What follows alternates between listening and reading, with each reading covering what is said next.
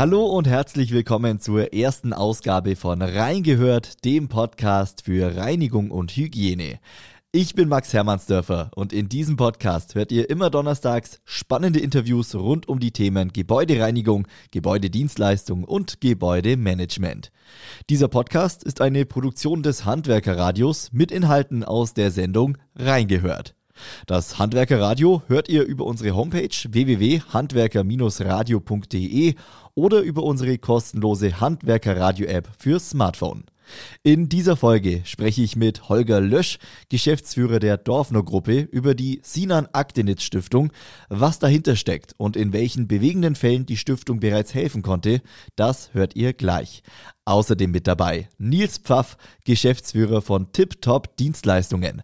Sein Unternehmen hat im vergangenen Jahr mehr als 300.000 Euro in Reinigungsroboter investiert. Wie das Zwischenfazit lautet und wie sich die Roboter in den Arbeitsalltag integrieren lassen, das erzählt er uns gleich im Interview. Ich wünsche euch jetzt viel Spaß mit Reingehört.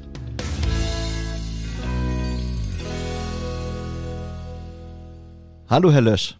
Hallo, Herr Mustafa, grüße Sie. Herr Lösch, stellen Sie doch gerne zu Beginn mal die Dorfner Gruppe ganz kurz vor. Vielleicht können Sie ein paar Zahlen, Daten und Fakten nennen. Ja, gerne. Also zu meiner Person erstmal. Ich bin seit, seit 20 Jahren im Unternehmen der Dorfner Gruppe und seit neun Jahren wirklich in der Geschäftsführung, wobei wir insgesamt äh, fünf Personen in der Geschäftsführer sind, also vier Geschäftsführer und dann haben wir noch einen äh, geschäftsführenden Gesellschafter. Ich selbst sitze hauptsächlich in der Zentrale und bin für die Ressorts Finanzen, Recht, Personalverwaltung und Qualitätsmanagement verantwortlich. Zu Dorf, zur Dorfner Gruppe selber. Ähm, wir wurden 1949 gegründet vom Hans Dorfner. Äh, mittlerweile sind wir ein Multidienstleister, also ein mhm. klassisches Facility Management Unternehmen.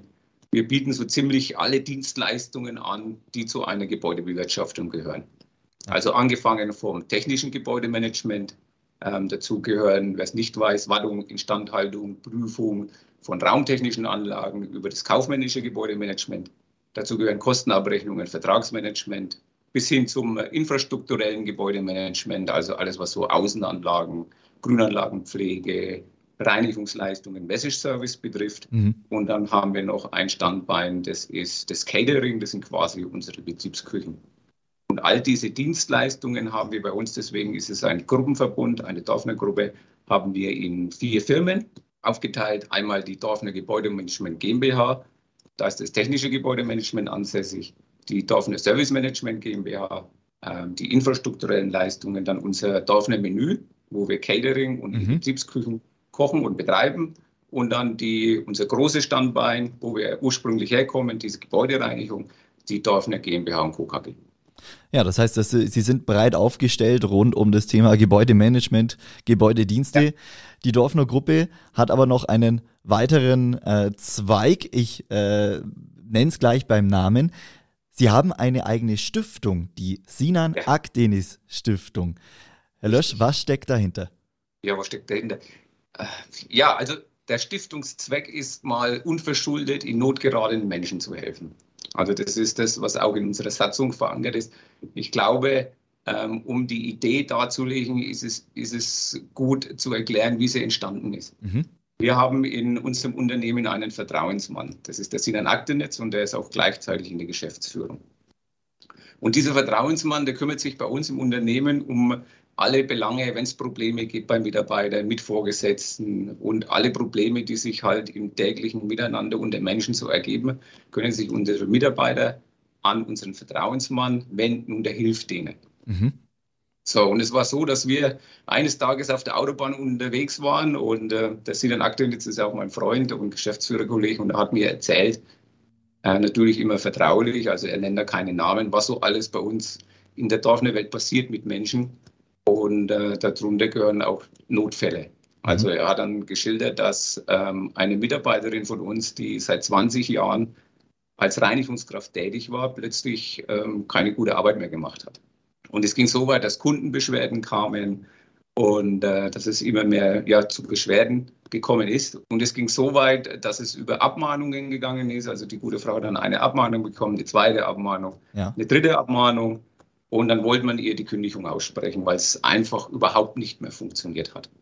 Und äh, diese, diese Kündigungen und wenn was mit Mitarbeitern passiert, das landet alles beim Sinan Aktenitz auf seinem Schreibtisch. Mhm. Und er hat sich das angeschaut und hat gesagt, Moment einmal, da stimmt was nicht. Also eine Reinigungskraft, die 20 Jahre zuverlässig ihren Job gemacht hat und plötzlich die Leistung so rapide abfällt, da, da, da passt irgendwas nicht. Und er hat dann quasi diese Kündigung eingepackt und ist privat zu ihr nach Hause gefahren. Und die Frau hat ihn dann mit, ins, in, ja, mit in die Küche genommen, hat ihm einen Tee oder einen Kaffee, ich weiß es nicht genau, angeboten und ist dann aber auch gleich in Tränen ausgebrochen. Und er hat ihn gefragt, was los ist und wo eigentlich er wusste, dass er verheiratet ist, ihr Ehemann ist. Und sie sagt, ja, der Ehemann liegt im Schlafzimmer und hat einen Schlaganfall gehabt. Und aufgrund von diesem Schlaganfall ähm, wusste sie nicht mehr, wie es finanziell sie packen soll. Mhm. Das hatte Auswirkungen auf den Job, das hatte Auswirkungen auf, auf ihr gesamtes Umfeld. Und was hat er gemacht? Er hat natürlich keine Kündigung ausgesprochen, im Gegenteil. Er hat dann von seinem privaten Geld ihr geholfen. Und ähm, der Sinan ist ein ganz uneigennütziger Mensch, der der, wenn er helfen kann, der hilft und der, ja. würde sein letztes Hemd geben und er würde auch, äh, er hat schon öfters seinen Lohn hergegeben für unsere Mitarbeiter. Und dann auf dieser besaglichen Autobahn habe ich dann irgendwann gesagt, Mensch, das muss jetzt aufhören. Wir müssen da was auch für die Mitarbeiter tun, für, für Mitarbeiter und Menschen, die in Not geraten sind. Und dann ist eigentlich sehr schnell die Idee entstanden, dass wir eine Sinan Aktenet Stiftung gegründet haben, mhm. die für unsere Mitarbeiter, aber auch für alle Menschen ähm, da ist, da kann sich jeder hinwenden und da wird ihnen auch geholfen.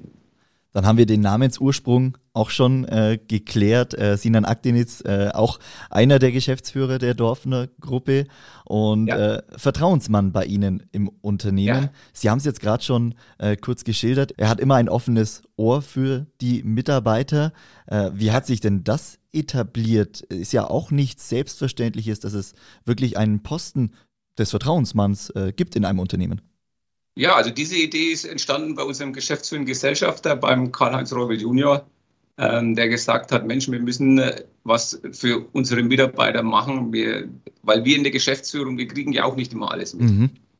Ja, und äh, bei uns, wir, wir, sind als Familienunternehmen gewachsen, bei uns steht dieser Familiengedanke wirklich groß. Und äh, wir haben gesagt, äh, diese, die, die Menschen bei uns, wir sind Dienstleister und wir sind zu 100 Prozent auf diese Menschen auch angewiesen, mit denen wir arbeiten, die für uns arbeiten, haben ja Verantwortung. Ja. Und ähm, für ihn war klar, wir brauchen irgendwie eine Stelle, wo sich die Menschen hinwenden können, wenn es gar nicht mehr funktioniert. Nicht, dass mal einer gekündigt wird aus Ungerechtigkeit oder weil man was übersehen hat. Zumindest ähm, war die Intention da, äh, hier eine Stelle zu schaffen, wo sich die Mitarbeiter einfach hinwenden können. Ja, und daraus ist jetzt im weiteren Verlauf der Jahre äh, die Stiftung entstanden. Wie ja. haben denn Ihre Mitarbeiter darauf reagiert, dass sie sich äh, bei Problemen natürlich äh, an den Vertrauensmann, Herrn Aktenitz, äh, wenden können, aber wie haben Sie speziell auf die Gründung der Stiftung reagiert? Also, als wir Ihnen gezeigt haben, wie wir diese Stiftung ausstatten, also wie wirklich dieser, dieser, dieser Stiftungszweck ist und wie die Organisation aufgebaut ist, man, da können wir uns gerne noch drüber unterhalten, wie sie aufgebaut mhm. ist. Ähm, da haben die Menschen, da waren sie eigentlich gleich Feuer und Flamme. Also das hat man auch gleich gemerkt, es sind Spenden reingekommen. Ähm, diese Positionen in der, in der Sinenakte, das Kuratorium, wie es besetzt wird, das war überhaupt kein Problem. Also es wurde sehr, sehr positiv aufgenommen. Wir sagen auch immer zu unseren Mitarbeitern, Mensch, wir wollen am liebsten, dass sich keiner hinwendet, weil dann wissen wir, dass alles in Ordnung ist. Aber wenn es mal eine Notlage gibt, dann habt ihr zumindest hier eine Stelle, und einen Anlaufpunkt, wo ihr euch vertraulich hinwenden könnt, wo es auch wirklich vertraulich mit diesen Situationen umgegangen wird. Ja. Und das war eigentlich der größte Punkt für uns, die, die Stiftung so zu gestalten, auch in der Satzung, dass ähm, ein größtmögliches Vertrauen entsteht zu, zu der Organisation. Mhm. Sie haben jetzt gerade die Organisation der Stiftung schon angerissen. Lassen Sie uns da gerne noch äh, kurz darauf eingehen. Äh, wie ist die Stiftung organisiert? Woher kommen Spenden? Wie wird entschieden, wer Spenden dann bekommt? Wie ist da das Vorgehen? Also es ist alles in, in, in der Satzung, in der Stiftung Satzung geregelt. Ne? Ähm, äh, zur Organisation. Wir haben eine sehr schlanke Organisationsform gewählt, weil wir auch wollten, dass die Entscheidungsprozesse sehr kurz sind. Ähm, deswegen gibt es einen Vorstand, die, die Schirmherren, mhm. der besteht aus zwei Mitgliedern, einmal aus den Sinan Aktinit selber und aus unseren geschäftsführenden Gesellschafter wobei diese Position der Schirmherr nur einen repräsentativen Charakter hat. Also mhm. diese, der Vorstand der Schirmherren, die haben keinerlei Entscheidungsbefugnis. Das ist auch absichtlich so gewollt. Die Entscheidungsbefugnis, die ist selbst im Kuratorium. Das Kuratorium hat die Entscheidungsgewalt und hat die Aufsichts- und ähm, Kontrollpflichten sozusagen. Die entscheiden auch über die Vermittelverwendung. Und was wir auch in dieser Satzung geregelt haben, ist, dass in diesem Kuratorium keinerlei Geschäftsführer sein dürfen. Es dürfen keine Gesellschafter drin sein. Also das Kuratorium kann besetzt werden ähm, aus Leuten aus dem Unternehmen mhm. und aus äh, Menschen, die der, der Firma einfach verbunden sind. So dass es nicht passieren kann, dass wir aus der Geschäftsführung irgendwie entscheiden, Mensch, da haben wir einen Kunden, den gibt man jetzt ja Geld. Also das geht nicht. Ja. Und das ist wirklich für in Not geratene Menschen. Deswegen ist das ja eine kleine, aber schlagkräftige Organisation. Herr Lösch, lassen Sie uns gerne einen genaueren Blick in die Satzung der Stiftung werfen. Was passiert denn beispielsweise mit den Spenden?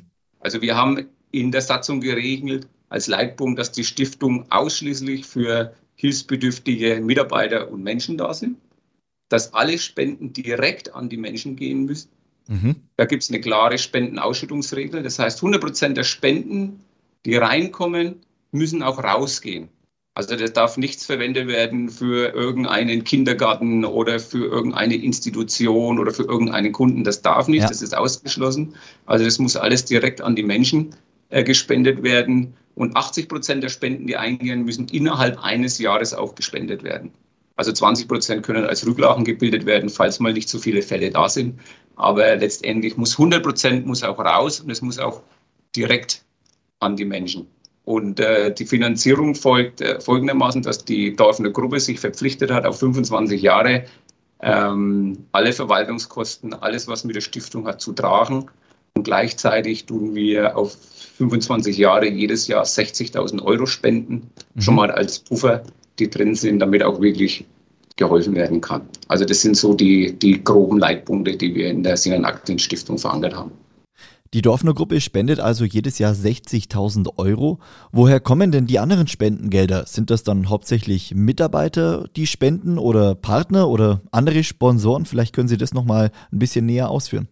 Also Sie dürfen gern spenden. Also, also, also, jeder darf spenden, ja. Ähm, ist klar, man, wir, wir wollen da aktiv, deswegen auch dieses, dieses Radiointerview, wir wollen da wirklich aktiv damit auch ähm, den Leuten das Vertrauen in diese Stiftung rübergeben und sagen, Mensch, wir helfen Menschen, bitte tut was. Also grundsätzlich kann jeder spenden. Ja. Und wir tun auch immer Spendenaktionen machen, jetzt durch die Pandemie leider immer weniger, ist klar. Aber wir hoffen, dass wir dieses Jahr im Frühjahr wieder durchstarten können dass wir da mehr pressewirksam und Veranstaltungen machen können, dass mhm. wir halt einfach noch mehr Spendengelder kriegen. Ja. Ja. Herr Lösch, dann lassen Sie uns doch zum Abschluss äh, noch auf konkrete Beispiele aus der Praxis blicken. Ähm, ja. Wir hatten den, den ersten Fall, die Initialzündung mhm. hatten wir schon besprochen. Welche Beispiele aus der Vergangenheit äh, können Sie noch anführen? Äh, wo hat die, hat die Dorfner Gruppe bzw. die Stiftung aktiv helfen können? Also wir haben ein, ein jüngstes Beispiel ähm, ein junges Ehepaar, frisch Haus gebaut, ähm, aus dem Studium raus, gerade einen Job angefangen. Ähm, äh, und die Frau war schwanger oder ja, war schwanger und äh, sie wurde von der Zecke gebissen. Mhm. Und durch den Biss von der Zecke ist sie ins Koma gefallen. Jetzt mussten die das Kind mit einem, ähm, ja, mit einem, mit einem Kaiserschnitt rausholen. Zum Glück ist alles gut gegangen. Also das, das, das Baby ist gesund. Ähm, aber man hat ihm gesagt, dass sie nicht wissen, wie es mit der, mit der Frau weiter verläuft, weil es ein schwerer Fall von der FSME ist. Und äh, sie wussten nicht, ob sie überhaupt wieder aufwacht. Sie ist dann wieder aufgewacht, ist aber seitdem äh, vom Kopf abgelähmt. Mhm. Und diese, dieser Fall wurde uns geschildert.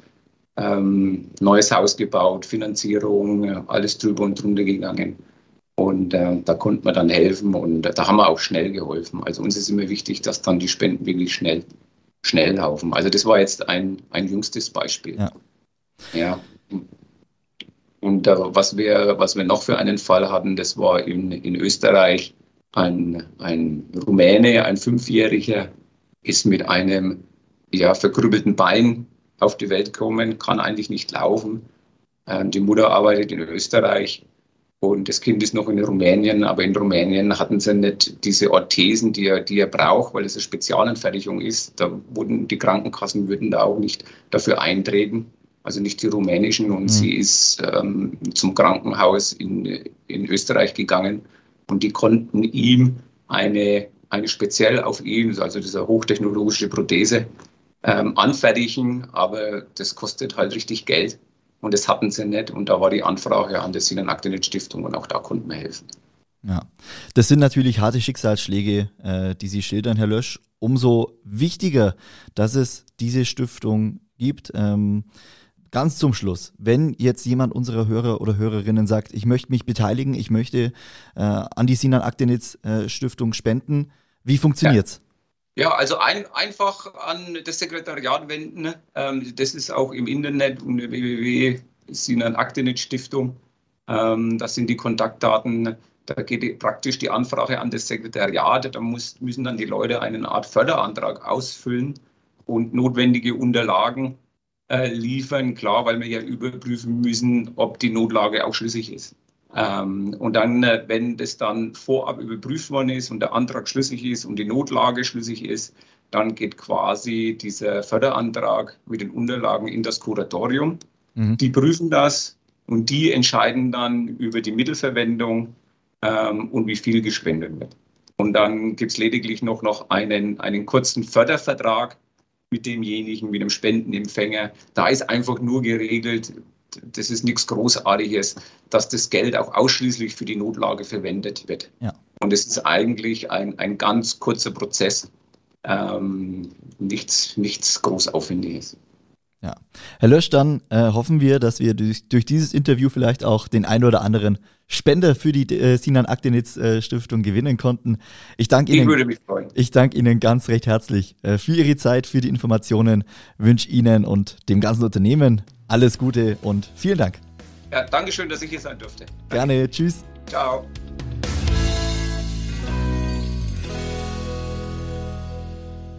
Und jetzt begrüße ich ganz recht herzlich im Interview Nils Pfaff, Geschäftsführer von TipTop Dienstleistungen. Hallo, Herr Pfaff. Hallo, grüße Sie, Herr Hermannsdorfer. Herr Pfaff, ähm, vielleicht zu Beginn, stellen Sie doch gern mal Ihr Unternehmen TipTop Dienstleistungen mal kurz vor. Vielleicht können Sie ein paar Zahlen und ein paar Fakten rund ums Unternehmen nennen. Na klar, die, die TipTop ist ähm, ein, ein äh, sächsisches Traditionsunternehmen, hervorgegangen aus der Produktionsgenossenschaft des Handwerkes Chemnitz-Zwickau. 1990 äh, wir ja alle durch die Wiedervereinigung wurden die, die Rechtsformen geändert und insofern mussten alle Gesellschaften neu gegründet werden. Und das ist bei der TipTop Dienstleistungen passiert am 1. Juli 1990. Mhm. Insofern sind wir seit, ja, seit jetzt dann im 32. Jahr in Zwickau ansässig mit vielen, vielen weiteren Niederlassungen in Sachsen und auch in Thüringen mittlerweile. Ich selber bin jetzt schon seit 2003 bei TipTop, habe mal zwischendurch einige Zeit was anderes gemacht und bin dann zurückgekehrt und seit 2013 in der Geschäftsleitung. Wir beschäftigen heute so etwa 2900 Menschen. Also ein Unternehmen äh, mit Tradition, mit Reichweite in Sachsen, in Thüringen, wie Sie äh, angesprochen haben. Herr Pfaff, TipTop hat im letzten Jahr Geld in die Hand genommen. Sie haben äh, mehr als 300.000 Euro investiert und zwar in elf Reinigungsroboter. Herr Pfaff, ähm, vielleicht blicken wir nochmal auf letztes Jahr zurück. Was waren denn die Beweggründe für diese Investition? Die Beweggründe sind nicht anders äh, in diesem Jahr wie im letzten Jahr. Ich, ich glaube, dass das Handwerk oder auch vielleicht auch unser ganzes Land vor dem Problem steht, dass wir die geburtenstarken Jahrgänge jetzt langsam in Rente schicken wir merken einfach, dass uns an vielen Stellen die Mitarbeiter ausgehen. Wir haben mhm. das Problem, es gibt unglaublich viel zu tun und an der einen oder anderen Stelle ist einfach die Manpower der Vergangenheit nicht mehr da. Und ähm, wir haben auch viele, viele andere attraktive Angebote ähm, in, in anderen Branchen, die auch zu Abwägungsbewegungen führen. Das sieht man, wie sich die, die Löhne bei so großen Versandhäusern ändern, mhm. weil die auch merken, dass die mit diesen äh, Mindestlohngeschichten nicht mehr weiterkommen. Ähm, und das Ganze wird mit Sicherheit ab dem 1.10.2022 mit der Anhebung des Mindestlohns auf 12 Euro nochmal noch mal sehr viel spannender. Mhm. Das heißt, ein Hauptgrund war die Personalsituation. Das heißt, die äh, wollen durch die Einführung dieser ähm, oder durch die Inbetriebnahme der Reinigungsroboter das Personal entlasten. Ist das ein Grund, den man so anführen kann? Mm, absolut. Entlasten zum einen, aber dann vor allen Dingen auch entlasten im Sinne von Cobotik. Wir reden ja häufig von Robotik, äh, weil es das wahrscheinlich auch technisch gesehen ist. Mhm. Aber wir empfinden das eigentlich als Cobotik, weil wir unseren Mitarbeitern die Gelegenheit geben wollen, Tätigkeiten nicht mehr machen zu müssen, die vielleicht am anstrengendsten sind, vielleicht auch am langweiligsten sind. Mhm. Ähm, ich meine, jeder kennt das, wenn er, wenn er mal was sauber macht. Was ist denn so, so das Schlimmste? Also wenn ich zu Hause saugen muss, finde ich es Saugen was, was fürchterlich ist, das kann ich nicht besonders gut leiden. Und äh, feucht wischen ähm, im Übrigen auch nicht. Und wir sehen einfach, dass klar, die Technik da die letzten Jahre ähm, Saugautomaten hervorgebracht hat, auch ein Format zum drauf sitzen. Das heißt, die ganze Ergonomie hat sich über die Jahre schon verändert und ist auch besser geworden, ist bedienerfreundlicher geworden und ermöglicht vielen Mitarbeitern damit ein angenehmeres Arbeiten. Nur meiner Meinung nach gehört dazu jetzt der nächste Schritt, dass man eben bestimmte Tätigkeiten versucht, an den Roboter so auszulagern, dass der Mitarbeiter damit außer ihn danach äh, zu säubern und wieder aufzuladen, ähm, gar keine Anteile mehr hat. Wir werten das mhm. Berufsbild vielleicht auch auf, weil er sich nicht mehr als, als reine Reinigungskraft empfindet, sondern vielleicht auch ein Stück weit als Maschinenführer. Mhm. Gibt es ja häufig auch Wahrnehmungsunterschiede. Ja, interessanter Aspekt. Das heißt, ähm, in welchen Bereichen setzen Sie die elf Roboter aktuell oder elf Koboter aktuell ein? Äh, in welchen Räumlichkeiten kommen Sie zum Einsatz und äh, werden Sie immer von einer Fachkraft dann quasi begleitet? Ja, absolut. Das ist wie beim ähm, teilautonomen Autofahren. Ähm, Sie können die Hände mal kurz vom Lenker nehmen und dann spätestens nach ein paar Sekunden fängt es an und blinkt. Später hupt und dann heißt es die Hände wieder ans Lenkrad. Mhm. Und so verhält sich das hier rein rechtlich gesehen auch. Das heißt, diese Geräte können natürlich ein Stück weit selber fahren, aber sie müssen überwacht werden. Das heißt, es muss sich jemand in einer, einer Greifnähe befinden. Das heißt nicht, dass er direkt daneben stehen muss. Er kann andere Tätigkeiten im Umfeld des Roboters wahrnehmen. Mhm. Ähm, heute ist das Einsatzgebiet ähm, für diese Art der, der Roboter, die wir im Einsatz haben, es sind vor allen Dingen große Foyers oder große Flure, also relativ unverstellte freie Flächen. Der Roboter erkennt sie, das ist keine Frage, es kommt nicht zu Unfällen oder sowas. Mhm.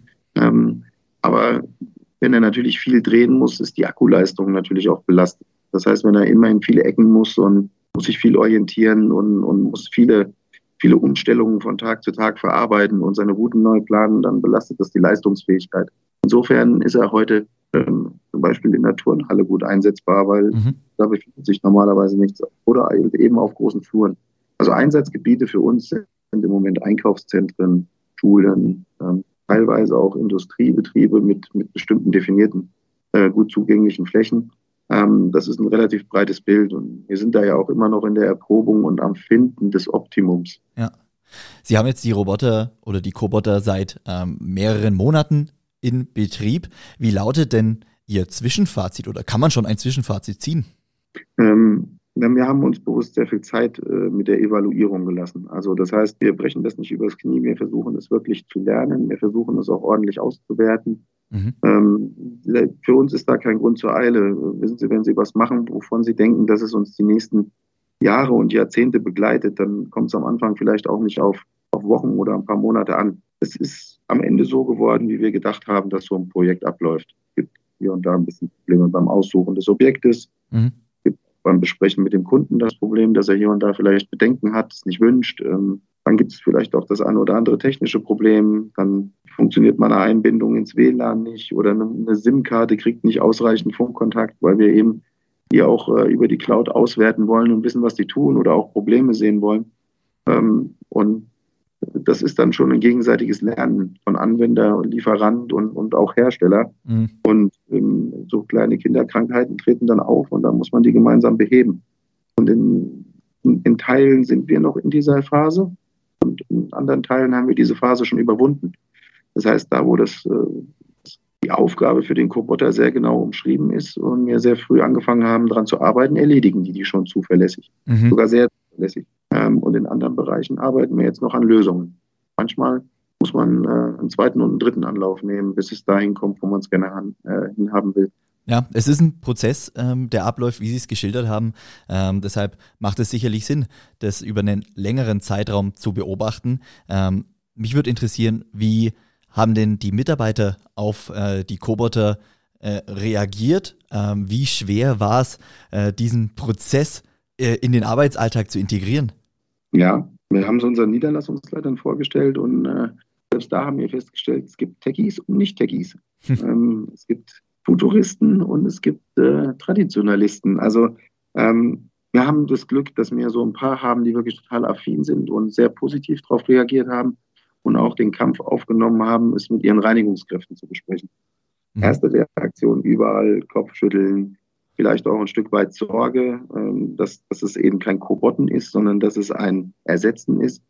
Die haben dann sehr schnell gemerkt, dass diese Geräte nicht, nicht ohne den Mensch auskommen, dass der Mensch gebraucht wird für alle Nebentätigkeiten. Also ein kleines Müllauto für Objekte, was die selbstständig die Mülltonnen leert, gibt es noch nicht. Und mhm. insofern bleiben unglaublich viele Sachen am Menschen, äh, am Mitarbeiter, ähm, ganz besonders auch zum Beispiel im Sanitärbereich. Und wenn das dann mal verstanden ist, dass das eigentlich nur jemand ist, der ein Kumpel ist oder ein Co-Roboter eben ist, ein Mit Mithelfer, dann, dann ändert sich das auch. Und wenn die dann mal anfangen und legen die Scheu ab und gehen an das Tablet von dem Gerät und, und probieren dann auch mal den zu starten, dann entsteht auch so ein bisschen was wie, äh, blöd gesprochen, vielleicht Kollegialität und Freundschaft. Also so haben wir es zumindest erlebt.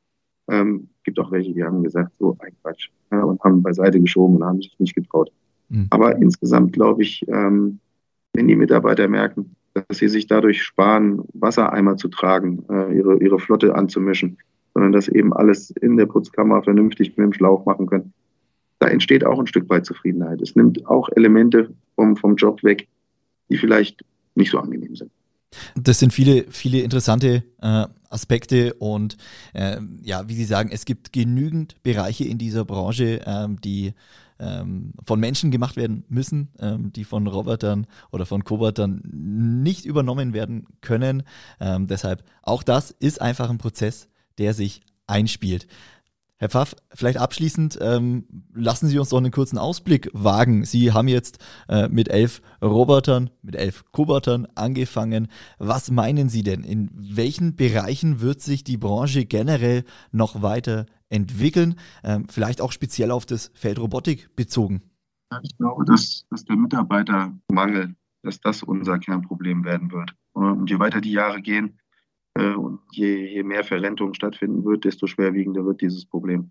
Ähm, die Robotik wird ihren Anteil daran leisten, die wird sich weiterentwickeln und die wird vielleicht auch hier und da in manchen Bereichen Aufgaben übernehmen, an die wir heute noch gar nicht denken. Ähm, es wird aber nicht möglich sein, über Robotik alle Probleme in der Gebäudereinigung, also den Mitarbeitermangel in der Gebäudereinigung zu beseitigen. Ich glaube, dass es äh, die Aufgabe unserer Branche ist, sehr viel mehr darüber zu lernen, wie man Prozesse insgesamt noch so verändert, dass sie effizienter werden und mit weniger, äh, mit weniger Zeit letztlich ja. auskommen. Und ich denke auch, dass, ähm, dass wir vielleicht auch hier und da eher machen müssen in Richtung IoT und einfach erkennen müssen, wann etwas benutzt ist. Und zwar wirklich zielgerichtet. Und dann auch melden, hier ist, hat was stattgefunden, hier ist ja. Reinigung notwendig. Ähm, und darüber vielleicht auch das Volumen zu reduzieren.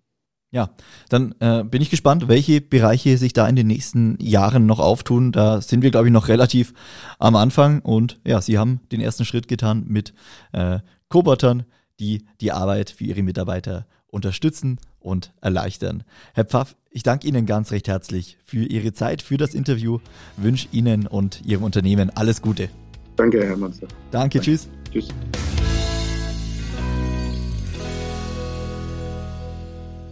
So, und das war's mit der ersten Ausgabe von Reingehört, dem Podcast für Reinigung und Hygiene. Ich bin Max Hermannsdörfer und ich sage vielen Dank fürs Einschalten, bleibt gesund und bis zum nächsten Mal.